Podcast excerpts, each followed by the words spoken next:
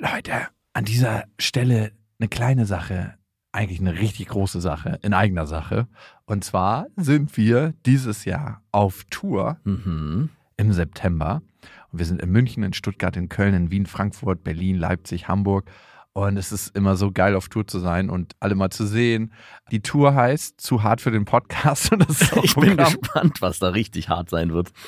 Ja, also es wird viel Interaktion geben, es wird viel zum Lachen geben und die Tour oder das, was dort passiert, entsteht gemeinsam mit euch und ich finde, das ist auch die Magie. Das heißt, bei jedem Tourstop ist es irgendwie anders und Mhm. neu für uns, neu für euch und für uns ist es auf jeden Fall immer sehr, sehr magisch. Also sichert euch jetzt schon die Karten München, Stuttgart, Köln, Wien, Frankfurt, Berlin, Leipzig, Hamburg. Ab jetzt 10% härter und Tickets gibt's ab jetzt auf bestefreundinnen.de und in den Shownotes. Warum gibt es die Welt? Papa, ich hab dich lieb. Mama macht die Arbeit und Papa macht den Quatsch. Beste Vaterfreuden, der langweilige Podcast übers Vatersein. Ich hasse Papa. Weißt du, dass Mama auch manchmal weint wegen dir? Halt die Fremde, halt die Schöpfe. Setz dich bitte hin. Hallo und herzlich willkommen zu Beste Vaterfreunden. Hallo, das ist der zweite Part von den elf Fragen übers Elternwerden, übers Elternsein. Und die erste Frage: Was verändert sich, sobald man Eltern ist? Hm. Hui, Eine ganze Menge, ne? eine ganze Menge. Eigentlich alles. Eigentlich alles. Und das Gefühl, was ich vor dem Elternwerden gehabt hatte, ne, dass mein Leben, mein altes Leben stirbt, Ja. das stimmt zum Teil. Ne? Und Ja. meins ist ja nicht so gestorben wie deins. Meinst ja. deins Also, ist, also das war auch gut, dass das gestorben ist. ja. Aber Bei mir war es so der erste, das erste Gefühl und die erste Emotion, die aufkommt, ist eine krasse Verletzlichkeit.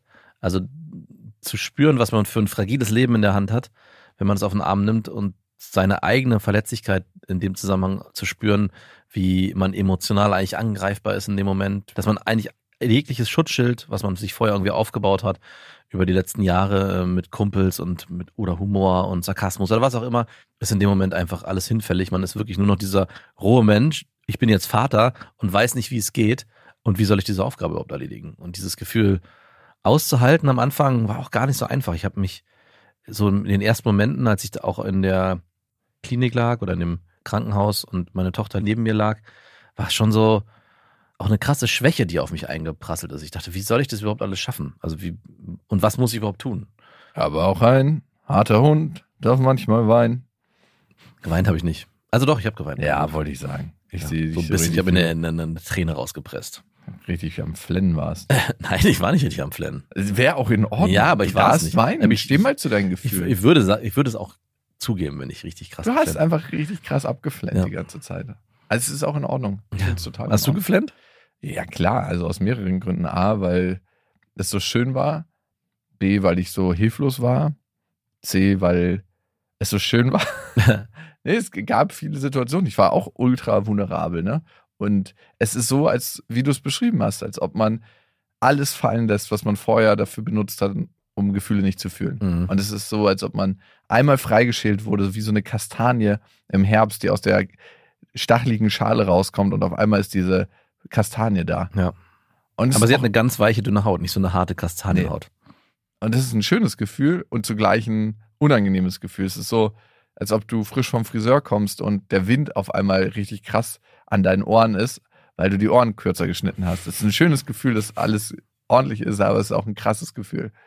Und das finde ich ist so das, das Leben, was und man guckt sich halt auch hilfesuchend an. Also ich habe mich mit meiner Frau damals, hey, angeguckt und meinte so, hey, weißt du, wie es geht? Und sie so, nee, keine Ahnung. Und jetzt beim zweiten nicht, ne? Beim zweiten war es, ist es schon fast Routine gewesen. Also da war eher, da ist die Verletzlichkeit eher dadurch entstanden, dass meine Große, also meine Tochter ja dieses Ganze miterlebt hat und wir sie auf die Reise mitgenommen haben von Anfang an.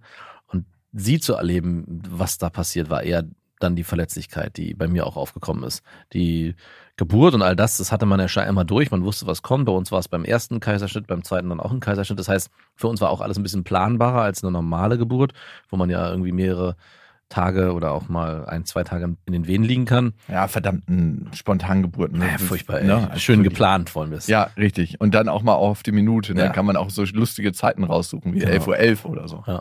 Obwohl ich bei der zweiten Geburt ohnmächtig geworden bin. Also direkt nach dem das Kind geboren wurde, haben sie es mir gezeigt und ich bin dann ohnmächtig Boah, das habe ich mir anders vorgestellt. Und ich war auch völlig irritiert, warum das passiert ist. Ich habe mich im Nachhinein, als ich dann da so lag, gefragt, hey, eigentlich warst du doch sicher und standfest und scheinbar war ich das doch nicht. Also die Sorge, dass vielleicht doch irgendwas passieren könnte, weil beim ersten Kind war ja die Geburt problematisch, dass beim zweiten Kind doch auch irgendwas nicht in Ordnung ist, habe ich die ganze Zeit weggedrückt und es kam in dem Moment, als alles gut war, prasselte es auf mich ein. Und ich habe dann mit, mit einem schönen, also ich wäre auch fast richtig schön hingeklatscht. In die Wunde rein, so Bitch. Nein, nein, ich war schon so im Flur und habe das noch der Schwester sagen können, ich glaube, ich werde ohnmächtig. Und die haben mich dann sofort gepackt an beiden Das ist Seiten. richtige Kräfte. Nee, nee, so, Aber meinten so, wir- und haben dann nur noch so, das kennen wir hier schon. das, kennen- kommen Sie mal mit. Und dann lag ich da irgendwo und meine Frau war danach so ein bisschen, na nicht enttäuscht, aber sie meinte, wo warst du denn? Ich war ohnmächtig. Es geht hier um mich, ja. Und du liegst da irgendwo Du rum, spielst dich wieder mit deiner Ohnmächtigkeit in den Mittelpunkt. während ich hier irgendwie aufgeschnitten rumliege und mich zunähen lassen muss und unser Sohn da geboren und du liegst in irgendeinem Nachbarraum und hältst die Beine hoch. Das war so ein bisschen, naja. Nie da, wenn ich dich brauche. Und das Leben verändert sich noch mehr, finde ich, wenn man Vater wird. Also das Ding ist, was ich mir davor nicht vorstellen konnte, dass das alles freiwillig passiert. Ja. Also man ist ja zum einen hormonell darauf eingestellt, zum anderen merkt man irgendwie, dass oder habe ich gemerkt, dass meine Liebe zu meiner Tochter gewachsen ist und deswegen passiert dieser Veränderungsprozess von ich gebe bestimmte Dinge in meinem Leben auf, Mhm. um neue entstehen zu lassen, total natürlich. Ja. Also ich gebe auf, zum Beispiel abends oft was mit meinen Kumpels zu machen, Ja. weil ich sie ins Bett bringen möchte. Ich gebe auf. ähm, Zumindest an den drei Tagen. Ja, das stimmt. Zumindest an den drei Tagen. Mhm. Ich bringe sie nicht jeden Abend ins Bett. Ne, genau. Für Und am Anfang hast du sie da ins Bett gebracht oder war das nee, sie lag ja. im Bett mit ihrer Mama. Ja, genau. Also hätte ich beide ins Bett bringen müssen. Mhm. Ich bringe euch jetzt mal ins Bett. Oder ich plane meine Tage nach ihr, wenn wir dann nachmittags was zusammen machen und sie kommt dann nicht mit irgendwie meine Erledigungen abzufertigen, wie mein Vater das immer gemacht hat. Also mein Vater war, ich war ganz oft Baustellenkind. Mein Vater ist ja Maurer und ich Mhm. war dann, das war auch cool, weil es ein Abenteuer war. Ja. Aber ich war dann ganz oft auf der Baustelle. Es gab selten was, dass wir gesagt haben, hey, wir machen heute mal was zusammen, gehen in den Zoo oder Ja. auf den Spielplatz oder bla bla bla. Sondern ich war dann immer so, unser Spielplatz ist die Baustelle. Du warst Beiwerk. Ja. Ja. Aber es war auch trotzdem cool und lustig. Also natürlich auch, weil ich nichts kannte, was anders war. ich kannte, mein Spielplatz war die Baustelle. Ey, aber es ist schon ein krasser Spielplatz, wenn du Ja. so ein Gerüst hochkletterst über so ein sechsstöckiges Gebäude. Ähm, Wurdest du da irgendwie Gesichert? Ja. Nein, das gab's damals nicht. Sicherung. Ey, mein Vater hat mich alleine, ah, da war ich dann auch schon älter, war ich zwölf oder so. Mhm. Da gab's einen Abstand von dem Gerüst zu dem Gebäude von so 70, 80 Zentimetern. Und da ging's einen Schacht runter, 25 Meter. Und das, das ist so einfach so vorgeklettert. Kommst du? Und ich so, ja, ich komme. Ich bin gleich da. Hast du etwa Angst? Nein. Hier, unsere Familie hat keine Angst, okay? Ja, so war er. Mein Vater hat sich gar nicht so viel verändert. Also bei dir war auf jeden Fall das Thema Überbehütung kein Thema. Nee, Mhm. Da kann man also Unterbehütung. Ja, Unterbehütung. War bei dir das Thema Überbehütung? Mhm. Ja, doch. Meine Mutter hat schon immer gesagt, ja, der ist so klein und der ist so zart. Ah ja. Mhm. Mhm. Nee, bei meinem Vater war nur friss oder stirb. Entweder du überlebst es oder du gehörst nicht dazu. Und ich habe mir dadurch auch oft Freunde gesucht, die Abenteuer erlebt haben. darum sind wir auch. Vielleicht, ja. Aber ich hatte immer Freunde, die Grenzgänger waren. Du, mein Vater hat es zugelassen, dass ich mit 15 das Schrotteauto von meiner Mutter ohne Führerschein bei uns fahren durfte. und da war die Straße noch nicht gemacht, ne, wo wir gewohnt haben. Mhm. Und das ist dann immer nach Regenfällen zu so einem richtigen Schlammbad geworden, so eine Colin McRae Ja. Rallye-Strecke. Und irgendwann ist der Auspuff von dem Auto abgefallen, was dazu führt, dass dieses Auto wahnsinnig laut ist. Es ist so, als ob die Freiwillige Feuerwehr ihr Horn bläst. Und wir sind dann immer Rennen gefahren um diese Blocks. Jeder hatte zwei Runden. Eine Runde hat immer zwei Minuten gedauert, wenn da jemand in den Weg gekommen wäre. Ne? Ey, wir sind A, ohne Führerschein gefahren und B, auf öffentlichen Straßen mit einem Tempo. Aber diese zwei Minuten Runden, da durfte mal jeder zwei fahren. Also vier Minuten war immer so die Spitzenzeit. Ja. Und dann haben wir immer so einen fliegenden Wechsel gemacht. Das ist immer also verrückt. Wie alt warst du da? 14 ungefähr, Ah, krass. 15? Mein Vater so, ich höre das nicht. ja, der ist ja taub. War der damals auch schon so taub? Ja, ja, der war seitdem er 30 ist. So. Ich habe, also meine Tochter habe ich gefragt, oder auch, ob sie mal Auto fahren will, weil sie irgendwie gefragt hat, wie funktioniert das? Ich meine, wir können ja mal irgendwo auf dem Parkplatz fahren und äh, ich lasse dich dann fahren, das kriegen wir schon hin. Ah, nein, auf gar keinen Fall. Also Das darf man nicht. das darf man nicht. Ja, Mhm. und das darf man nicht, gab es bei uns nicht. Mhm. Bei euch war eher, wie, das darf man nicht. Dann jetzt erst recht. Das ist das Krasse. Es gab immer schon so eine anti-autoritäre Haltung. Mhm. So, ja, wir dürfen das. Also, beziehungsweise wurde gar nicht gefragt. Es war ganz schlimm eigentlich, was du moralisch Kindern dann beibringst. Und das ist auch was, was leider sehr tief in mir verwurzelt ist. Ja. Und das merke ich immer wieder, wenn meine Tochter irgendwie sagt, nee, das dürfen wir nicht. Ich so, das hat doch nicht deine Mama gesagt, oder? Das dürfen wir nicht. Komm mit aufs Dach. Ja, und wir machen natürlich auch so Sachen, dass wir oben auf dem Dach sind. Und sie findet das krass faszinierend. Die will eigentlich jeden Tag oben aufs Dach gehen und dann den Ausblick genießen. Wir sind ganz oft morgens nach dem Frühstück einfach oben und gucken so ein bisschen runter, so für fünf Minuten. Bietet sich an. Ja. Äh, Ist es mittlerweile gesichert? Ja, es gibt einen ungesicherten Part und einen gesicherten. Ah, okay. Aber sie will mal auf den ungesicherten. Natürlich. Natürlich. Aber manchmal gibt mir da auch die Muffe, ne? Mhm. Also, wenn sie dann so nah rantritt, ich nehme sie dann bei der Hand, ne? Weil ich will niemals den Moment erleben, dass sie einfach so aus einem Impuls heraus ein paar Schritte zu weit geht. Ich weiß gar nicht, was ich da machen würde hinterher. Gute Frage. Weil erklären kannst du dich auch nicht. Ich, es muss ein so ein tiefes Gefühl der Ohnmacht überwältigen. Ja. Dann. Also, Boah, krass. ja. Also, Versuchen in der Luft noch zu schnappen und dann im Baum abzuräumen. ich habe ja, ich glaube, ich kenne viele Leute, so ein, so ein Gefühl von Fallsucht. ja, ich, das, ja. Das ist ganz, ganz schlimm. Das hatte ich das letzte Mal ganz stark, als ich in Portugal war und wir ein Apartment gemietet haben, wo es keine Standards gab, was die Brüstung anbelangt. Das heißt, die Brüstung im fünften Stock war wirklich so ein bisschen über Knie hoch. Und ich habe da abends gestanden und habe so über Lissabon geguckt und dachte einfach so, das ist nur ein Schritt. Also ich bin ja nicht lebensmüde Nee. oder so, aber nur ein Schritt und dann fliegst du. Und dann, Und es gibt immer so die Angst dann in mir, dass mich irgendwie so eine höhere Gewalt in mir dann so dazu bewegt, noch Ja. diesen einen Schritt zu machen. Und ich weiß nicht, ob du mal so eine richtig hohe Klippe runtergesprungen bist. na, richtig hoch nicht, aber eine Klippe bin ich schon mal runtergesprungen. Okay, also wenn du so eine richtig hohe runterspringst, dieser erste Schritt ins Leere, wo du weißt, es geht nicht mehr zurück, Ja. dieses, okay, jetzt geht's los und es gibt nichts mehr, was du Mhm. dagegen tun kannst. Dieses Gefühl verbinde ich damit. An dieser Stelle eine kleine Werbung und es ist Ikea mit Small Start und ihr kennt die Serie für Kinder. Da können Kinder alleine Ordnung lernen und aber auch ihr Leben gestalten im Kinderzimmer. Und das ist eine Serie, die mitwächst, das heißt sehr, sehr praktisch und Kinder entwickeln sich ja immer weiter, schneller als man denkt. Also ich habe jetzt gerade meine Tochter angeguckt und gedacht so, wow, vor zwei Monaten war die noch ganz anders. Ja, meine große Tochter sieht aus wie eine, wie eine alte Frau mittlerweile fast schon. Ja, wenn die so ein Tuch umbinden. Ne? Das macht meine Tochter öfter mal. Und das Schöne an Smallstart ist, wie gesagt, dass es sich mitentwickelt und es gibt was Neues. Nämlich neue Accessoires im Sinne von, die Fronten kann man jetzt wählen, welche Farben man haben möchte und die Griffe sowie weitere tolle Accessoires. Also das heißt, man kann es nochmal individueller gestalten. Die Griffe sind auch herrlich groß. Die Kinder können die Möbel alle selber gut bedienen und es sieht einfach super individuell aus irgendwie. Genau, und die Kinder können diesmal auch selber mitbestimmen, wie sie ihr Zimmer gestalten. Und ich erlebe das auch gerade bei meiner Tochter, die sagt, hey, ich möchte jetzt einen neuen Schrank und ich möchte das so und so haben. Und Ich mache einfach mal neue Griffe. ich mache einfach mal neue Griffe. Du glaubst nicht, was manchmal nur ein bisschen andere Farbe macht mit der individuellen Auslebung dieser ganzen Sachen. 100 Prozent. Und die kann man jetzt wechseln, sowie andere tolle Accessoires. Small Start bei Ikea, schaut mal vorbei. Die Infos dazu findet ihr auch nochmal in den Shownotes. Und auf ikea.de. Ist ein bisschen so, wie man sich auch als Vater nach der Geburt fühlt. Genau, genau. Das ändert sich im Leben. Ja. Das ist eine Veränderung. Was ist noch eine Veränderung? Neben Zeit, neben Prioritäten. Ich finde, mein Risikobewusstsein ist anders geworden, seitdem ich Papa bin. Vorher war es immer so, oh ja, pff, dann mache ich es halt. So, wenn ich neue Tricks auf dem Wakeboard probiert habe, einfach probiert Ja. und dann aufgeschlagen und maximal demoliert. Oder auch beim Snowboard, ah, ich fahre da jetzt lang, scheißegal. Hast du den Drop vorher angeguckt? Nö, aber wird schon. Und dann so einfach runtergefahren. Und heute ist so, hm, ich habe meine Tochter als Ausrede, dass ich nicht mehr so mutig sein muss.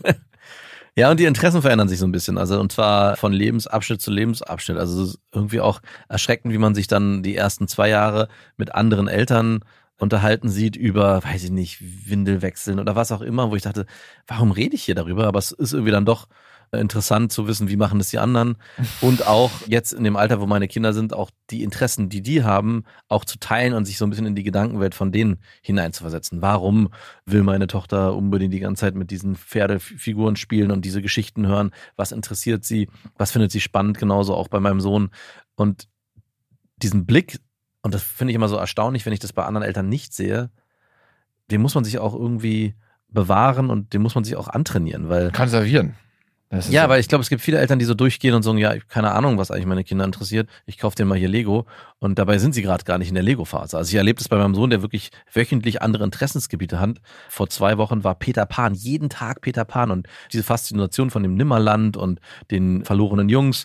Das hat ihn so krass interessiert, dass er jeden Tag Peter Pan gehört hat und auch den Film und das Buch vorgelesen wollte. Und zack, bumm, nächste Woche war Peter Pan weg. Und es war wieder ein neues Peter Thema. Pan. Und ich glaube, es Petra Pan. Petra Pan. Im Zeichen von, von Gleichberechtigung und Gender Swaps. Petra Pan. In dem neuen Film gibt's ja die verlorenen Jungs nicht mehr. Die heißen die verlorenen Kinder. Weil es nicht Ja, mehr Poli sind auch angeführt von Petra Pan. weil es nicht mehr, ja, die von Wendy. Wendy ist die neue Petra Pan.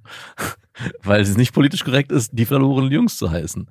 Ja, fand ich schon irgendwie crazy. Oh Mann, ey. Aber Petra macht auch einen guten Job. Ich lese mich als Petra Pan. Was meine Tochter in meinem Leben auf jeden Fall gemacht hat, ist auf den Pause-Knopf oder auf den Zeitlupenknopf gedrückt. Ja. Das Leben entschleunigt ultra krass, wenn du Kinder hast. Oh Mann, ey. Ja, aber auch im Positiven. Du siehst auf einmal wieder Details. Es ist so ein bisschen so, Mhm. als ob du von der Autobahn auf der Überholspur auf die Landstraße abgebogen bist und hey, wenn ich hier die ganze Zeit auf der Autobahn lang gebrettert wäre, hätte ich die schöne Landschaft nicht gesehen. Das machen Kinder, Ja. wenn man sich darauf einlässt. Wenn man sich drauf einlässt. Und wenn man nicht so die ganze Zeit ist, oh Mann, die Bagger nerven mich, ich Ja, oder jetzt überholen. komm, komm, wir haben keine Zeit. Ja, keine Zeit haben bei Kindern. Ganz schlecht. ganz, also es gibt so oft auch beim Fahrradfahren in die Kita oder auch beim Spazierengehen Momente, wo ich denke, ja, warum denn nicht? Dann gucken wir uns halt diese blöde Blume noch mal zwei Minuten länger an. Was, Immer. was, was spricht dagegen? Ja, aber es gab auch mal Momente, wo ich dann dachte, oh nee, ich hab diese Blume habe ich jetzt schon ein paar Mal gesehen. Ey, mit meiner Tochter es ist glaube ich, der einzige Mensch, mit dem ich so krass Zeit totschlage. Mhm. Es ist immer so, ey, es gibt erst in zweieinhalb Stunden Abendbrot. Lass uns das hier mal ein bisschen entschleunigen. ey, coole Feuerkäfer. Ja, Mann, lass die angucken. Ja, die krabbeln lustig über die Hände. Okay. Die ganze Zeit so. Und ich bin auch mal richtig, dass ich mich so in Slow-Mo bewege, überall hin.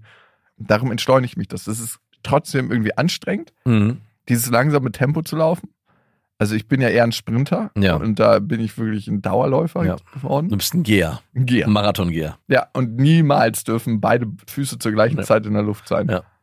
Und trotzdem tut es mir auch gut. Also, weil ich einen anderen Blick auf die Welt bekommen habe und wieder viel mehr Schönheit sehe. Letztens hat es irgendwie geregnet und meine Tochter wollte unbedingt im Regen tanzen. Mhm. Und dann, ich so, oh nee, das ist so ein Filmmoment, das ist so richtig cringe. Wirklich. das können wir jetzt nicht machen. Und dann so, okay, fuck it. Sie hat dann noch zweimal nachgefragt und dann ich so, okay, ich komme auch raus. Und wo dann, hat ihr es bei euch auf der Terrasse Ja. gemacht? Ah, okay, na gut. und dann haben wir da im Regen getanzt. Ich dachte, ihr Musik. wärt runter auf die Straße. Nee. Hm. Auf die Hauptstraße. Ja. Guckt, wie gut es uns geht. Wir sind so glücklich. Ihr nicht. Nee, nee. Oben auf der Terrasse im Regen getanzt. Und dann dachte ich so, eigentlich ist es doch ganz lustig. Ja. Ich meine, dieser Filmmoment muss ja auch irgendwie inspiriert worden sein von einem realen Event. Von einem realen Kind. Ja. Kinder sind die einzigen Menschen noch, die glückliche Momente zaubern für Filme. Hat hier irgendjemand Kinder? Weiß irgendjemand noch, was Glück ist? Wir, wir kennen nur Hedonismus, aber wir kennen Glück nicht. Ja, und man hat, glaube ich, auch die Chance, empathischer zu werden. Also auch Empathie nochmal neu kennenzulernen Mhm. und auch anders zu leben, wenn man sich darauf einlässt, zu verstehen in jedem Konflikt oder in jeder Situation, warum ein Kind jetzt vielleicht hier gerade wütend wird, sauer wird, anfängt rumzuschreien. Einfach- auf die Nerven geht. einen auf die Nerven geht, genau, und man sich dann auch hinterfragen kann, warum geht es mir gerade auf die Nerven? Also ist es wirklich das Kind oder ist es eigentlich meine Haltung zu dem Kind? Ist nicht immer ganz einfach, da auch jedes Mal konsequent zu bleiben und nicht immer in so eine oh Mann-Haltung zu geraten. Ja. Genau. Aber die Chance Darf auch mal sein. darf auch mal sein, unbedingt. Aber es bietet einem die Chance, sich nochmal ganz anders kennenzulernen, wenn man sich darauf einlässt und auf diese Reise begibt. Das erlebe ich halt auch ganz oft im Vergleich, im Kontrast, wenn ich mit anderen Eltern Situationen erlebe und denke so, ach krass, warum machen die das jetzt so? Und mich dann immer selber angucken muss, ah, du hast dich letztens genauso verhalten. Äh, beim nächsten Mal versuche ich mal da wieder ein bisschen entspannter zu reagieren und nicht auf so eine, oh, Ja. Also Ziel ist es eigentlich immer, nicht so schlecht wie andere Eltern zu sein. ja, absolut. Also wie die Camp David Väter meinst du? Genau, die. Spielst du eigentlich, wenn deine Tochter Besuch hat mit den Kindern oder lässt du die alleine spielen? Und ist es bei euch, Brettspiele ja, Ja, Rollenspiele nein. ja? Ich lasse sie meistens alleine spielen. Weil ich lege mir das so hin, dass Kinder untereinander eh viel besser spielen. Mhm. Und zweitens, ich habe auch einfach keinen Bock drauf. Ich habe keinen Bock drauf und ich erlebe aber Eltern, die das machen. Also ein Freund von Wirklich? meinem Sohn, da erzählt er mir jedes Mal, wie toll der auch mit dem Vater zusammengespielt hat. Wir alle zusammengespielt haben. Aber was hat er so gespielt dann? Ja, die, ich weiß nicht, der Höhle bauen mit den Kuscheltieren, also auch wirklich mit den Marvel-Figuren und Gartenfußball. Also immer in Konstellationen, immer Vater und beide Kinder. was für ein ekliger Vater, ey. Ja, genau darauf wollte ich hinaus, weil Ey, was? Also wirklich, wie er dir in den Rücken fällt, der Alter. schlechte Laune verbreitet er. Ja, also das kannst du nicht machen. Das Nein. musst du absprechen. Ja. Darf ich auch mit deinem Kind spielen? Ich weiß, es setzt irgendwie Erwartungen, dass Eltern mit den Kindern spielen Ja. müssten und dann ist dein Sohn enttäuscht. Ich meine, er erzieht einen unglücklichen Sohn dadurch. Genau. Ja. Also für seinen Sohn ist es einfach nur selbstverständlich. Ja. Da macht er gar nichts. Das Genau. macht ihn nicht glücklicher oder nicht. Nicht Aber mein. Sohn kommt dann an und sagt, spielst du mit uns? Das ist schon mehrfach passiert. Und ich, Ja. so, ich so, nein, ich spiele nicht mit euch. Ich bin doch nicht der Camp David Vater. Ja, genau. Aber ich frage mich schon jedes Mal, weil ich mich natürlich auch rausziehe und es genieße, wenn mein Sohn Besuch hat oder auch meine Tochter, weiß ich, okay, ich habe jetzt mehr Zeit für mich, weil die spielen alleine. Ab jetzt ist erstmal Pause. Und ich finde es auch gut, dass sie alleine spielen, weil in den Zeiten, wo der nicht da ist, spiele ich ja viel mit meinem Sohn. Warum soll ich denn dann noch für beide den Bespaßer spielen? Nämlich was auch entsteht ist, dass in dem Moment, wo man sich als Eltern oder als Vater integriert in das Spiel, entsteht eine Erwartungshaltung und die kommen nicht mehr alleine ins Spiel. Das heißt, Ja. sobald ich da den Anleiter spiele oder mit interagiere, ist es natürlich irgendwie alles noch viel lustiger und Mhm. nicht unbedingt noch viel, nicht. nicht noch viel lustiger, aber es ist, es entstehen andere Situationen, die sie alleine nicht kreieren können, klar, weil noch ein Dritter dazu kommt, der einen anderen Impuls gibt.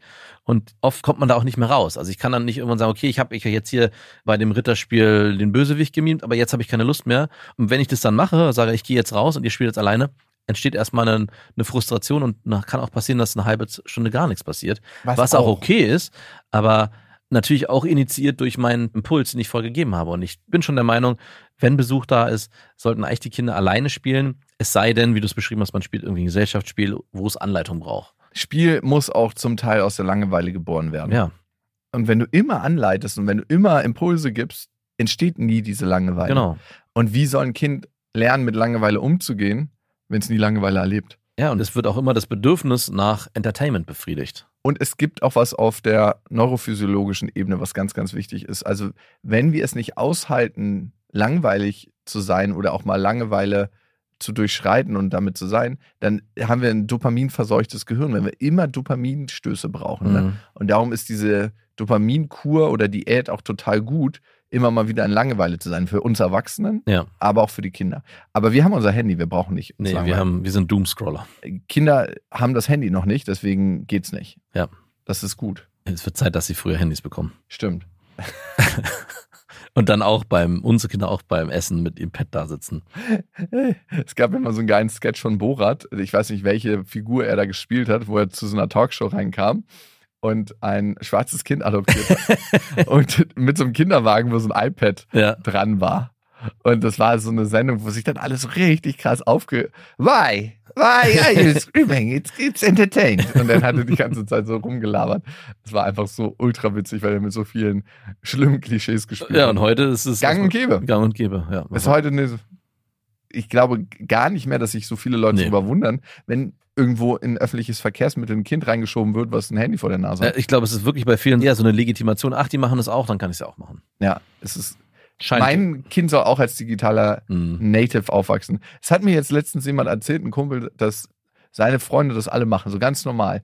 Und er meinte, er findet das auch in Ordnung, damit die Kinder schon früh an Medien gewöhnt werden. So ein und, Quatsch. und sie können, O-Ton, selber entscheiden ja. und selber für sich ein Maß finden. Ja, genau. Ich so, leg mal Spritzbesteck aus am Bahnhof. Ja. Die Leute werden auch selber ein Maß finden. Ja, klar. es ist ja nun erwiesen, dass Kinder am Anfang eben das nicht können, weswegen sie die Eltern als Grenzgeber brauchen, weil sie sonst ständig Ja, aus ihren eigenen Grenzen ausbrechen würden. ich bin voll bei dir. Ich meine, Ja, ich weiß. Ich- also, wenn Kinder keine Grenzen kriegen, ne? Richtig schön Grenzen, Grenzen, Grenzen. Naja, und es ist schon so, dass man merkt auch, glaube ich, und vielleicht hast du es auch schon erlebt, Kinder, die dann sehr auffällig sind, rumschreien, mit ihren Eltern ständig in Diskussionen geraten, rummeckern, Die sind, wie Helene Fischer sagen würde, grenzenlos. die suchen am Ende eigentlich nur ihre Grenze. Also in Mhm. dem Moment, wo ein Kind lauter wird und rumschreit, sich nicht an die Regeln hält, die man vielleicht nicht konsequent durchzieht, sagt einem das Kind eigentlich, hey Papa, hey Mama, wo ist meine Grenze? Ach, die ist hier immer noch nicht erreicht. Na gut, dann werde ich noch lauter, dann schreie ich noch mehr, dann verhalte ich mich noch mehr gegen eure Grenzen, die ihr nicht aufrechterhalten könnt. Vielleicht gibt's ja irgendwann mal eine. Und ich frage mich dann immer, warum Eltern sich wundern, warum das Kind sich dann nicht so verhält, wie sie sich das wünschen. Also wenn ich dann den Satz höre, ja, naja, der ist heute, ist mal wieder unmöglich, der macht, was er will. Naja, klar, wenn ich erlebe, wie du mit dem Kind umgehst, und da keine Grenze aufzeigst, wird es auch nicht besser werden. Aber warum da denn eigentlich keine Haltung? Ich sollte ja in der letzten Folge den Mhm. Papa maßregeln, der da ganz laut gesagt hat, so, das machen wir aber nochmal, bei einer Frau, die sich verrichtet Ja. hat. Und warum dann da nicht so? Ich wundere mich gar nicht darüber, dass dein Kind sich so verhält. Ich wundere mich nur, dass du dich wunderst. Also ich mache das schon. Ja? äh, aber Wie machst du das so? Na, ich, ich bin ja Pädagoge und ich kann Nee. da nur aus der pädagogischen Perspektive sagen. also Ratschläge zu verteilen, wenn man nicht gefragt wird, ist schon ganz schwierig. Also Im Elternkontext auch? Da im, sind doch alle im so froh. Elternkontext noch schwieriger als im ganz normalen Kontext. Und das Einzige, was man machen kann, und das mache ich manchmal, ist, und ich bin ja auch nicht derjenige, der alles weiß, wenn eine Frage im Raum steht, also wenn so mal gefragt wird, ja, ich weiß auch nicht, warum das gerade so ist, dann höre ich dann nochmal richtig hin und sage dann, ja, vielleicht. Möchtest mal, du einen guten Tipp haben? Ja, vielleicht ist es ja vielleicht deswegen auch so. Ich halte mich dann immer dem Kind fest. Aber dass ich dann eine Situation also guck mal, gerade jetzt in dem Moment scheint es vielleicht deswegen so zu sein, weil, also dass ich dann mir eher das Verhalten des Kindes angucke und dann beschreibe, was vielleicht dazu führen kann, dass der Wunsch der Eltern auch entsprechend gehört wird. Aber es ist, oh, es ist so subtil und man, also in die Erziehung von anderen Eltern sich einmischen, ist eigentlich ein krasses No-Go. andere Eltern erziehen. Ja, eigentlich muss er das machen. Ja, du erziehst ja nie die Kinder, du Nee. erziehst ja immer die Eltern. Ja. Aber was ein ganz krasser Trick ist, ey, das hatten wir auch. Genau das. Klar. Und bei meinem Sohn habe ich dann das mal probiert, das hat nicht so gut funktioniert. Ja. Aber dann sind wir per Zufall. Ich bin hier kein Deutscher. Es ist, hat sich irgendwie, per Zufall. Es könnte natürlich ein bisschen was mit meiner langjährigen pädagogischen Erfahrung Ja. zu tun haben. Das und das ergeben. Und es hat wirklich erstaunlich gut funktioniert. Ja. Ich war total überrascht. Du bist ja selber auf der Forschungsreise. Ja. Du, du weißt das gar nicht. ja, natürlich nicht. Aber ich kann sagen, lerne am Modell und ich biete hier dieses Modell an. Eine Erfahrung aus der Jugendhilfe, die ich hatte, war, dass mein damaliger Kollege, der war schon etwas älter, der hatte eine krasse Autorität. Mhm. Der hat, wenn sich einer daneben benommen hat oder über die Grenzen oder einfach, keine Ahnung, irgendwas gemacht hat, was nicht im Rahmen dieser Jugendhilfe-Wohngruppe gepasst hat, hat der, der hat den Namen gerufen und gesagt, irgendwie, das geht so nicht und das hat geklappt. Und ich war so, wow, wie macht er das? Er hat nichts gemacht, er hat keine, keine Konsequenz, er hat keine Drohung, keine Erpressung, all die guten pädagogischen Mittel, die wir zur Hand haben, Erpressung, Drohen, äh, hat er nicht angewandt, sondern einfach nur mit erhobener Stimme ein bisschen energischer gesprochen und seine natürliche Autorität hat dazu geführt, dass sich der andere dann entsprechend verhalten hat. Und die Schläge, wenn er Nachtdienst hatte, die keiner auf dem Schirm hatte. genau, das weiß ich natürlich nicht. Und das hat mich so fasziniert und ich wollte das auch. Und es hat am Ende das Einzige, was dazu geführt hat, dass ich das dann irgendwann auch konnte, war extrem in Beziehung gehen und mit dem Kind oder auch dem Jugendlichen in dem Fall Sachen auszudiskutieren. Und es ist ja immer ein Schrei nach Beziehung Ja. eigentlich. Jede Form der Querulanz ist ein Schrei nach Beziehung bei Kindern. Ja. Und in dem Moment, wo du mit so stark in Beziehung bist und auch Grenzen ausgehandelt hast, heißt ja nicht, dass man als Eltern einfach Allmachtsgrenzen setzen muss, Mhm. sondern sie müssen natürlich für das Kind, egal in welchem Alter, auch verständlich sein und sie müssen sie nachvollziehen können. Es macht keinen Sinn zu sagen, ja, wir gehen um 15 Uhr ins Bett, weil wir es einfach so machen. Dann fängt auch ein Dreijähriger an zu fragen, warum muss ich so früh ins Bett? Aber wenn man denen das erklärt, ist halt aus bestimmten Gründen so und wie würdest du dir das wünschen? Das kann man auch mit kleinen Kindern machen. Entsteht eine Form der Beziehungsarbeit, dass man dann im nächsten Moment eine Autorität leben kann, wo man sich wundert, wo kommt das her? Mhm. Und ich kann zu meinem Sohn sagen, wenn der im Garten sich daneben verhält, kann ich einmal laut, nicht schreien, seinen Namen rufen und sagen, hey, ich möchte das nicht. Oder kannst, ich habe, ich möchte das aber. könntest du bitte das unterlassen? Und er hört damit auf.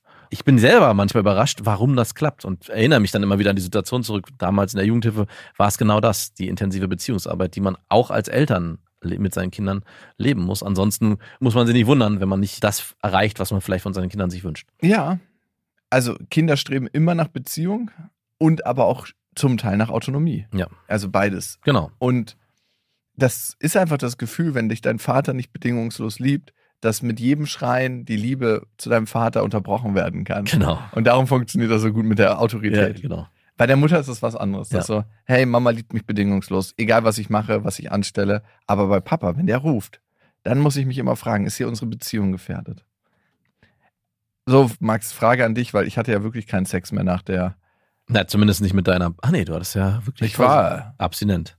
Anderthalb Jahre. Anderthalb Jahre. Anderthalb Jahre keinen Sex gehabt nach der Geburt. Hattest du Aber- eigentlich gar keinen Bock auf Sex? Mm, nö. Man, also irgendwann ist es so, als ob du nicht mehr zum Sport gehst und dann auf einmal Klimmzüge machen sollst. Einfach nur noch anstrengend. das ist wie so eine Fähigkeit, die verkümmert, wie so ein Bedürfnis. Also bei mir war das zumindest so. Ja. Und nach anderthalb Jahren dachte ich so, ey, wenn du nicht den Rest deines Lebens ohne Sex verbringen willst, das wäre auch komisch irgendwie. Aber eigentlich hätte man, würdest du, Mhm. Wenn du ab jetzt dein Bedürfnis nach Sex streichen könntest, Ja. würdest du es einfach streichen lassen? Weil du hättest ja dann auch keinen Verlust, weil du kein Bedürfnis nach Ja, mehr warum sollte ich das nicht tun? Wenn ich kein Bedürfnis mehr nach Sex hätte, Ja. ob ich es dann nicht mehr machen würde. nehmen. Also wenn ich dir jetzt sagen würde, Zauber, Zauber, Ja. du hast kein Ah. Bedürfnis mehr nach Sex. Bei deiner Frau natürlich. Wa auch so. warum? Also wa was ist Ja, weil dann brauchst du es nicht mehr machen. einfach nur, weil ich brauch's nicht mehr machen? Ja, es ist so wie Zauber, Zauber, du brauchst nicht mehr essen. Zauber, Zauber, du brauchst nicht mehr auf Toilette gehen. Zauber, Zauber, du brauchst nicht mehr schlafen. Das würde ich mir als Geschäftspartner wünschen. Zauber, Zauber, du brauchst nicht mehr. ich habe wieder eine Nachtschicht. Ah, gute Frage. Ich vielleicht sogar ja, weil das, Ja. Bedürf das Bedürfnis wäre ja nicht mehr da. Gen- Du hättest keine Enttäuschung. Also jetzt enttäuschte Frau und vielleicht eine Ja. enttäuschte Affäre, aber sonst bleibt alles beim Also Gleichen. müsste ja alles mit einhergehen. Man hat keinen Wunsch mehr nach Nähe, keinen Wunsch mehr nach Intimität. und bei deiner Frau auch so und bei den Kindern auch Ja. so, sonst haben, habt ihr ein Oh, Problem in der ist Familie. Schon, schon sehr traurig irgendwie. Es ist nicht traurig, weil ihr das alle nicht habt. Also es gibt Menschen, die haben so wenig Nähe in ihrer Kindheit erfahren, dass immer so wieder so ein tiefes Ohnmachtsgefühl ausgelöst hat, Ja. dass sie das nicht eingespurt haben in ihrem Gehirn, dass sie Nähe brauchen. Das haben sie so früh angefangen zu vermeiden, beziehungsweise nie bekommen, Mhm. dass es einfach auf der physischen, neurologischen Ebene das nicht angelegt ist. Und die haben, ja, kein Bedürfnis danach. Und die haben auch keinen Leidensdruck, weil die ja kein Bedürfnis haben.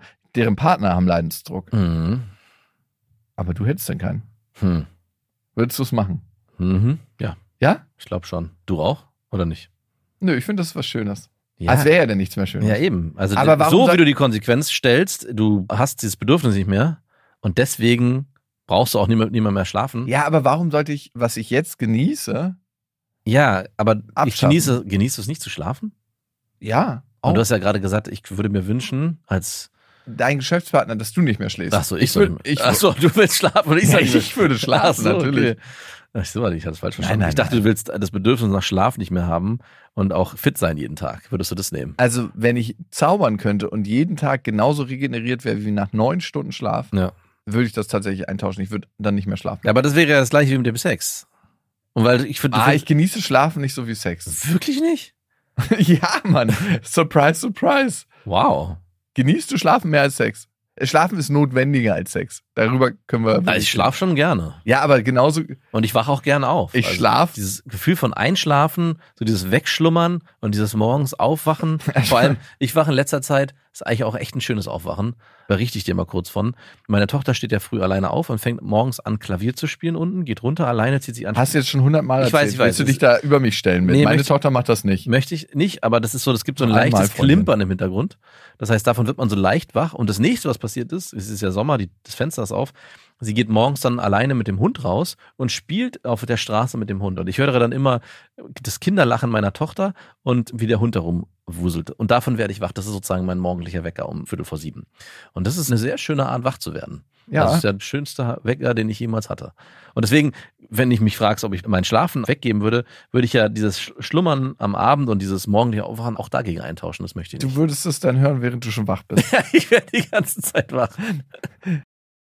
mein morgendlicher Wecker ist dann würde ich. Assis, die draußen auf der Straße ja, ja, die schon so eine maximal Alkoholikerstimme haben. Ja. Es gibt ja so die Alkoholikerstimme, die ist so, eine, Mm. so ein Stimmband, was jahrelang in Alkohol getränkt Ja. wurde und das krakeelt dann auf der Straße rum. Das ist so mein Wecken. So, okay, ich bin in Berlin-Kreuzberg. Guten Morgen allerseits. Ey, meine Tochter hat jetzt sich zum Hobby gemacht, immer aus dem Fenster zu rufen und irgendwas zu krakeelen, so. Ich verstehe es manchmal gar nicht, dann versteckt sie sich. Es ist ihr witzigstes Hobby. Ich soll da öfter mal mitmachen, so Klingelstreichen mit Rufen. Habt ihr auch so eine Decke auf der Fensterbank und lehnt euch da so drauf? Nee, so, es ist ja Pariser Fenster, so Ja, okay, bis zum Boden. Okay, ich glaube, es ist die letzte Frage. Mhm. Und das ist eine Frage, die vielleicht eher ein Kontinuum ist, wie Kultur, als ein fertiges Produkt, was ja auch Kultur ist, auch ein Ja. Kulturgut. Aber da kommen wir in eine andere Diskussion, nämlich kulturelle Aneignung. War jetzt gerade auf unserem Dorffest. Wir hatten so ein 1. Mai Sommerfest Ja, und da gab's welche, die haben Brails gemacht. Also ja. Und da dachte ich auch so, hier im Vorort von Berlin kulturelle Aneignung, die seinesgleichen sucht. Ja, meine Tochter will das unbedingt. Und weißt wie furchtbar, also bei deiner Tochter sieht es vielleicht nicht furchtbar aus, aber das war so eine ältere, da eine Oh, ältere Frau, hör mir auf. so richtig weiße Haut unter den Haaren, wirklich leichenweiß und dann diese Braids da drin. Das sah furchtbar aus. Das ist wirklich ganz, also, können weiße Menschen nicht wirklich tragen. ah, es, weiß ich nicht. also, nee, also zumindest war, sah das furchtbar aus. Ich würde Also es jetzt auf diese eine halt Person. immer so oft äh, so Tankstellenmodis irgendwie. Ne? das ist das Problem. Aber ey, ist ein spezielles Thema, ist nochmal ein anderes Thema. Meine Tochter will das unbedingt und ich frage mich, Doch, aber ich, ich glaube, bei ihr sieht's gut aus. Sie hat ja eh schon Locken. ja, ich frage mich aber, darf ich jetzt mit ihr zum Beispiel nach Wedding in Afro-Shop fahren, Warum denn nicht? weil es ja auch kulturell ist. Ja, aber Ja, und was passiert dann, ne, wenn wir das dort machen in dem Shop? Gottes Willen. Und da dürfte ich den Typen fragen, wenn er es ihr macht, ist es dann okay? Oder darf es jemand von extern entscheiden und sagen, nee, das dürft ihr nicht, weil, weil das nicht geht? Hm. Anderes Thema, parken wir mal das Thema. Wir sind ja nicht der politische Papa-Podcast, sondern wir beschäftigen uns mehr mit der inneren Welt als mit der äußeren. Mhm. Und der Frage, bin ich ein guter Vater? Oh. Und das ist, glaube ich, tatsächlich ein Kontinuum. Darum hatte ich Kultur gesagt, ist ja auch ein Kontinuum Mhm. die sich ständig verändert und manchmal auch durch Aneignung verändert. Ob das gut oder schlecht ist, ist auf einem ganz anderen Blatt geschrieben. Die Frage, wie oft stellst du dir die? Ob ich ein guter Vater bin? Ja. Ich habe mich letztens gefragt, ob ich zu viel Zeit verstreichen lasse. Auch ich habe ja gerade das Beispiel aufgemacht mit meinem Sohn, hat einen Freund zu Gast und die spielen miteinander. Und wenn das irgendwie dreimal die Woche passiert und meine Tochter dann noch irgendwie reiten ist, frage ich mich schon manchmal, okay, wie viel Zeit habe ich jetzt eigentlich wirklich bewusst und aktiv mit meinen Kindern verbracht? Halbes Stündchen pro Woche. reicht Halbe doch. Stunde, genau. Die Frage, ob ich ein guter Vater bin, würde ich definitiv auf der einen Seite mit Ja beantworten, aber auf der anderen Seite steht so ein bisschen die Frage im Kopf, ist es genug? Also verbringe ich genug Zeit mit den Kindern? Nicht einfach nur durch Abendessen, Zusammensein, ins Bett bringen, sondern wirklich auch bewusste Aktionen und Unternehmungen, die wir machen. Und dann kommt die Frage, bist du ein guter Vater an der Stelle? Da bekommt die so einen leichten Knacks. Mhm. Ja, verstehe ich. Aber Also, ansonsten, wenn ich so alle Felder so abstecken würde, wie wir in Beziehung sind, wie viel Zeit ich mir auch nehme, auch Dinge auszudiskutieren, wie sehr ich auch gedanklich in der Welt der Kinder mich bewege, mir auch Dinge überlege. Ich habe gestern auch meinem Sohn was mitgebracht, wo, als ich unterwegs war, weil ich einfach nur dran gedacht habe. Da denke ich mir manchmal auch, weiß nicht, ob das jeder so machen würde, dass er genau weiß, was ist gerade bei ihm so präsent. Ich glaube, viele gehen auch im Alltagsstress, wissen sie gar nicht, ob jetzt Pokémon, Lego oder was auch immer gerade präsent ja, ist. voll. Aber das ist nur ein Aspekt. Wann hast du das letzte Mal deiner Tochter was mitgebracht? Letzte Woche habe ich ihr aus dem Buchladen ein Buch mitgebracht von einer Buchreihe, die sie gerade liest. Und zwar die drei Ausrufezeichen. Hm, okay. Bin ich ein guter Vater? Wolltest du ja gerade fragen. Mhm. Hm, doch. Also, ich bin schon ganz zufrieden so. Ja. Also, doch, ich mache schon sehr viel gut. Klar, würde ich sagen, bin ich auch manchmal so ein bisschen im Autopilot, wenn sie mir was erzählt, dass ich so, ja, ja. Ich hab dich was gefragt. Kann sich gleich dran gewöhnen. Das wird dir noch öfters passieren im Leben. auch eine interessante und spannende Erfahrung, die sie machen muss. Ja. Nee, aber sonst doch, ich würde schon sagen, dass viel gut läuft. Gibt es Kriterien, die du definierst, die du immer wieder abklopfst? Ja, emotionale Präsenz Mhm. ist für mich Kriterium Nummer eins. Ja. Egal wie viel Cash du hast, egal wie viel außergewöhnliche Ausflüge du machen kannst, wo du hin in den Urlaub fährst, ist emotionale Präsenz Mhm. Auswahlkriterium Nummer eins. Dann wirklich auch nicht nur qualitative Zeit, sondern quantitative Zeit, Mhm. dass man auch viel da ist. Mhm. Dann finde ich, wie umsorgt man das physische Wohl? Das Mhm. heißt, wie gut und gesund koche ich? Das ist einfach für mich was Wichtiges. Mhm. Freizeitangebote, wie kann sie sich entwickeln? Mhm. ja, also diese emotionale Präsenz ist auch, wie gehe ich auf ihre Bedürfnisse ein, wenn es Mhm. passt, ne? Und wenn sie mehr Bock hat, mit einer Freundin zu spielen, mache ich natürlich drei Kreuze Ja. und lade die ein. Und kannst du für dich noch einen Abstrich machen? Ah, Ich war emotional sehr präsent, dass ich das hab, wahrgenommen Hab habe. das Bedürfnis wahrgenommen Ja. und ja, also du, soll ich sie dann zwingen, mit mir zu Nein, spielen? um Gottes Willen. Ohne Scheiß jetzt mal, nur weil wir jetzt noch nicht genug Zeit verbracht Ja, haben. das ist aber eine Frage, die ich mich halt immer wieder auch stelle. Es gibt halt bei uns, ist noch, glaube ich, ein bisschen anders als bei dir. Sobald die Schule vorbei ist, kommt eigentlich jemand, der klingelt für meine Tochter. Oder sie geht irgendwo hin. Das heißt, ich kann, sie mir, ist nicht da, aber ich bin da. ich kann mir sie gar nicht so wirklich schnappen. Und wir sind auch in einem Punkt, sie ist auch in einem Alter, wo sie auch gar nicht mehr so ein Interesse hat, mit mir diese Dinge zu spielen, die sie mit ihren Freunden spielt. Unabhängig davon, dass ich auch keinen Bock habe, mit diesen Pferden da die ganze Zeit rumzuspielen. Ach, die machen sich immer so Stangen und dann reiten die auf. Nee, die haben einfach ganz viele Schleichpferde, die dann irgendwie auf dem Hof betüttelt werden müssen und dann Ey, die reitet doch schon. Warum müssen denn. Ja, es ist Pferde sind so präsent. Und das zweite Spiel, was ich spiele, ist Schule. oh, Und bei beiden Spielen, reinszenieren dessen, was sie an dem Absolut. Tag erlebt haben. ja. Genau. Und das sind beide Spiele, die sie natürlich vor allem gut mit ihren Freundinnen spielen kann. Da muss ich mich ja nicht integrieren. Ey, wie weit sind wir eigentlich von irgendwelchen Tieren weg, die Jagen üben und wir Schule üben ja, keine Ahnung. und den ganzen Tag rumtollen?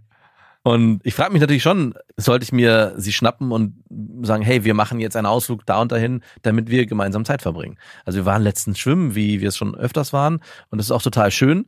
Aber ich merke auch dann, dass nach zwei, drei Stunden unser beider Bedürfnis jetzt nicht ist, noch den Nachmittag auch noch miteinander zu verbringen, sondern sie sagt, formuliert dann schon im Auto, ah, ich würde dann gerne nachher noch mit der und der zusammen spielen oder ich habe mich schon verabredet und das ist auch völlig okay. Also und das wird, Ah, ich und dachte, das- wir gehen noch schnell was essen. Genau, das machen wir schon noch, aber das wird halt auch immer mehr. Mit jedem Tag, der vergeht, distanziert sich meine Tochter jetzt immer spürbarer, vor allem auch von mir. Ich glaube, meine Frau hat noch mehr Berührungspunkte, weil die auch einmal die Woche fest reiten gehen und das Thema Kannst du Reiten. nicht dir irgendeinen so Pony holen und dann Ah, auch reiten? Ich habe auch wirklich, also ich bin Warst auch, du schon mal reiten? Hast du schon mal probiert? nein, aber ich finde schon, dass man auch ein intrinsisches Interesse haben muss. Das kommt doch mit ganz vielen. Ich war schon ein paar Mal bei diesem Reiterhof und kann nicht Aber sagen, dass bist ich du das schon mal genieße. geritten? Nein, ich bin nicht geritten. Ja, dann setz es gibt da mal- auch nicht die Möglichkeit, auf diesem Hof zu reiten. Da Warum nicht? Die hat doch, du kannst dich doch auf das Pony von ihr setzen. Nee, ich glaube, da darf ich nicht auf, da bin ich zu schwer für. Ach, das Pony hält ja schon mal einen. Ich dachte, das habe ich auch gesagt.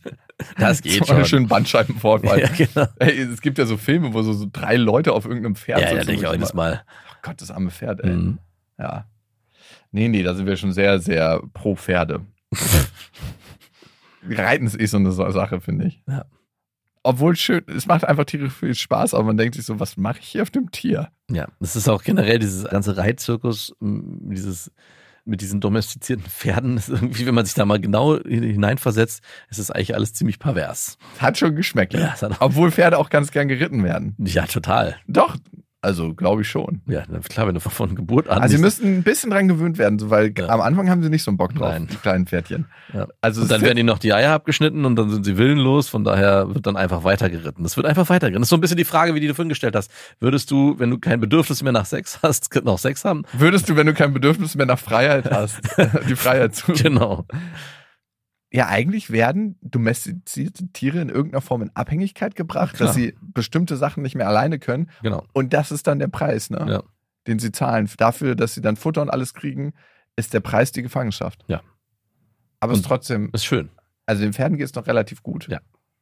Und es ist auch ein schöner Anblick, so Total. Leute zu sehen, wie sie am Strand galoppieren. Hm. Ist wirklich schön. Das Ja. Ich, ich werde irgendwann in meinem Leben wahrscheinlich mal so einen Urlaub in Wyoming oder irgendwo Mhm. machen, so draußen in der Prärie und dann werde ich auf dem Pferd reiten und Hm. und ich werde auf jeden Fall noch mehr Hobbys einpflegen, die ich mit meiner Tochter zusammen Ah, was denn zum Beispiel? Surfen. Ah ja. Ich Aber denke, wie? In welcher Form? na, es gibt eine Halle bei uns. Ach, du willst mit ihr surfen gehen? Ja, also im Moment ist sie noch zu leicht, weil sie wird von dem Strudel unter Wasser gehalten. Mhm. Da warst du schon mit ihr? Nein, sie darf da noch nicht ran in der Anlage. Kinder Ab wann darf man da rein? ab so 25 Kilo. Und darunter werden sie sonst in dem Strudel gefangen gehalten. Das ist natürlich ganz ätzend, ne, wenn du in diesen Strudel gerätst und dann nicht mehr rauskommst. Und das werde ich auf jeden Fall machen mit ihr. Im- Ich denke, Urlaub wird ein Hobby von uns sein. Mhm. Vielleicht werkeln, ja, okay, ich bin gespannt. ob sich das ausgeht. ja, wie die, Aber ich denke jetzt viel an meine Hobbys, die sie dann auch macht, Ja, genau. als an ihre Hobbys. Reiten würde ich auch safe mit ihr machen. Sie geht jetzt wahrscheinlich bald reiten. ah, cool. Wo geht es bei euch da in der Gegend? Äh, Man muss ein bisschen Ah, rausfahren. okay. Gibt auf dem dreckigen städtischen Bauernhof, der voll von Spritzen und allem ist. Ach, da sind die Pferde auch abhängig. Die sind auch abhängig. Ja, noch abhängiger, Noch weil sie abhängiger, noch stimmt. nicht mal selbstständig Gras fressen können. Sie müssen warten, bis das Heu in den Stall gebracht wird. Ich bin dir so dankbar, Mensch, dass du mich domestiziert hast und in Abhängigkeit gebracht hast. Ich werde dich immer tragen. Ey, nichts gegen Pferde. Nichts gegen Pferde. Wir lieben Pferde. Wir Ich- lieben Reiten. Ich liebe vor allem Reiten. Mhm. Doch, ich liebe es wirklich, auf Pferden zu reiten. Dann äh, hast du ja ein Hobby, was du mit deiner Tochter bald machen kannst. Ja, und was meinst du, wie königlich ich an dir vorbeireiten werde mit, einem, mit so einem Ritter auf dem Pferd? Ja. Und meine Tochter wird euch auch einfach nur so zuwinken. Mhm. Wir werden mal zu Pferde zu euch kommen. Also ich glaube, Reiten an sich wäre gar nicht so das Problem, aber ich hasse dieses ganze Firlefanz-Zeug drum. Brauchst du doch nicht machen. Also, wenn du ein bisschen mehr Geld auf den Tisch legst, Okay. lässt du das einen Knappen machen. in der Box. genau. Du, Du, du, du schaffst den Knappen an. du machst dann auch, ich mache jetzt den Reitsport und bringst dir immer so, so einen Knappen mit wie so, ein- so einem Caddy. Reiten ist doch gar nicht so verkehrt, merke ich, seitdem ich meine Knappen habe. Zu Pferde bitte. Okay, ey, genug, wir müssen aus diesem Ja, Gedanken ich denke raus. Oh Mann, ey, liebe Leute, es macht immer Spaß irgendwie. Es ist immer so ein, es hat so eine Prise Leichtigkeit, das Elternsein, aber nur im Podcast. Nur hier. In der Realität nicht. Es ist knallhart. Wie unsere Bewertung auf Spotify und auf Apple Podcasts. Die könnt ihr da hinterlassen. Wir freuen uns natürlich über weiche 5-Sterne-Bewertungen oder freundliche Kommentare. Wir sind nämlich innerlich nicht ganz so stark beseitet, wie wir das immer nach außen kommunizieren. Und Max hat schon mal geweint, als er ein schlechtes Kommentar. Ja. Also, das war ja auch ein speziell an dich gerichtetes Ja. Kommentar. Da habe ich sehr geweint. Ich habe auch zwei, dreimal geweint, als ich die gelesen habe. Also, wir freuen uns über schöne Kommentare. Wir freuen uns darüber, wenn ihr diesen Podcast abonniert, empfiehlt und beim nächsten Mal wieder dabei seid. Bis dahin. Wir wünschen euch was. Das war Beste Vaterfreuden, eine Produktion von Auf die Ohren.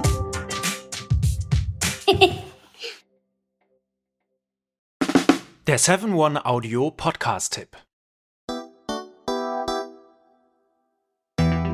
Max, wann hast du das letzte Mal so richtig brutal offen mit jemandem geredet? Also so, dass es wirklich wehtut. Mit dir. Ja. Hier.